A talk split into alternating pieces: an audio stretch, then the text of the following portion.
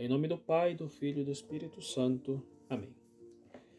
Caríssimos irmãos e irmãs, o Evangelho da missa de hoje recorda-nos a vinda gloriosa de Cristo no fim dos tempos. O Evangelho diz: Os homens vão desmaiar de medo só em pensar no que vai acontecer ao mundo, porque as forças do céu serão abaladas. Então eles verão o Filho do Homem vindo numa grande nuvem com grande poder e glória.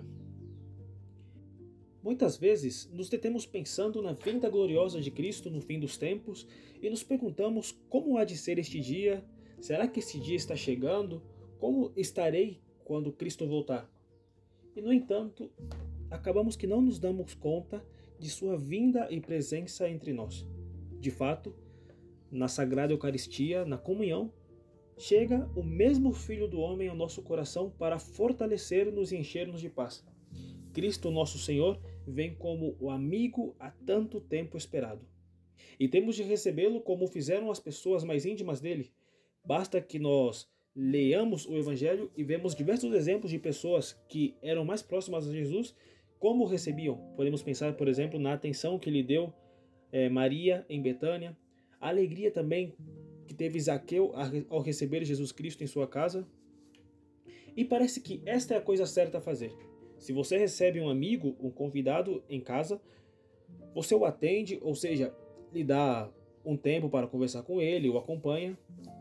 De forma alguma, uma pessoa deixa o convidado no quarto dos visitantes ou em qualquer outro lugar da casa com uma revista, um jornal na mão ou diante da televisão para mantê-los aí esperando até que seja conveniente para nós atendê-los. Seria certamente de muita má educação fazer isso. E imaginemos se a pessoa que nos visita fosse de tão alta posição que o simples fato de vir à nossa casa fosse uma honra muito acima de nosso status e méritos. Então a negligência não seria mais uma falta de educação, senão que seria uma grosseria terrível, inqualificável. Portanto, temos que tratar bem a Jesus, que tanto deseja visitar-nos em nossa pobre casa. Santa Teresa dizia: sua Divina Majestade não costuma pagar mal pela pousada se lhe prepararam um bom alojamento. Preparemos então um bom alojamento, uma boa pousada para receber a nosso Senhor Jesus Cristo em dentro de nós mesmos, em nosso coração. Esta é também uma boa ocasião para unir-nos a toda a criação, para louvar e dar graças ao Criador que humildemente permanece sacramentalmente em nossos corações por esses poucos minutos. A igreja sempre aconselhou seus filhos a rezar aquelas orações que alimentaram a piedade de tantos cristãos para nos ajudar, especialmente quando nos sentimos pobres em palavras, para dizermos a Jesus. Exemplo dessas orações são, por exemplo, a oração a Jesus crucificado, as invocações ao Santíssimo Redentor e tantas outras orações que podemos usar para dizer a Jesus após a Santíssima Eucaristia, após termos recebido a comunhão. Se tentarmos ter um livro devocional à mão quando vamos à comunhão, claro, quando seja possível, ou ao menos um missal dos fiéis, esse missal cotidiano, teremos aí uma boa ajuda para aproveitar ao máximo esse tempo, que terá tanta influência no resto do dia. Muitas vezes, o dia inteiro depende daqueles minutinhos com Jesus sacramentado. Portanto, não deixemos de fazer todos os esforços para melhorar nossas disposições antes e depois da comunhão Qualquer esforço que façamos é sempre ricamente recompensado. São José Maria Escrivá dizia: Quando receberes nosso Senhor na Eucaristia, agradece-lhe com todas as veras a tua alma essa bondade de estar contigo. Nunca te detiveste a considerar que passaram séculos e séculos para que viesse o Messias? Os patriarcas e os profetas a pedir, com todo o povo de Israel: A terra tem sede, Senhor, vem. Oxalá seja assim a tua espera de amor. E por sua vez, Santa Teresa de Jesus dizia também: Não percais tão boa ocasião de negociar como é a hora depois de ter comungado.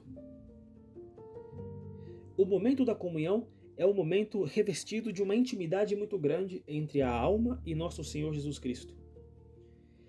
E sim, podemos usar de orações prontas para falar com Jesus, mas, nesta hora, o melhor que podemos fazer é falar a Jesus aquilo que vem ao nosso coração. Podemos sim usar essas formulações prontas, mas quanto maior for o nosso contato íntimo com Jesus, essa conversa cordial com Ele, essa união de nossos corações com um pedido humilde daquilo que nós precisamos, mais fruto podemos tirar. É aquele tempo após a comunhão que é o momento mais íntimo que podemos ter com Jesus, porque Ele está em nós e nós o possuímos por pura misericórdia. Caríssimos irmãos e irmãs, ao receber o corpo puríssimo e mansuetíssimo de Cristo, peçamos a Ele que nos cure de nossa impureza e irascibilidade e nos ajude a viver a castidade e a mansidão de coração e todas as demais virtudes. Ao ver a sua sapientíssima e amorosíssima alma unida à nossa, supliquemos-lhe que nos cure de nossa ignorância e de nossa má vontade, iluminando nossa inteligência com a sua luz e fortalecendo nossa vontade com seu ardentíssimo amor. No entanto, não desperdicemos esse tempo oportuno em que Deus nos visita maravilhosamente na humanidade de seu divino Filho. E por fim, peçamos à Santíssima Virgem Maria que nos conceda a graça de aproveitar bem essa vinda de Jesus à nossa alma e que de sua bendita presença em nossa alma possamos colher abundantes frutos. Ave Maria Puríssima, sem pecado concebida. Em nome do Pai, do Filho e do Espírito Santo. Amém.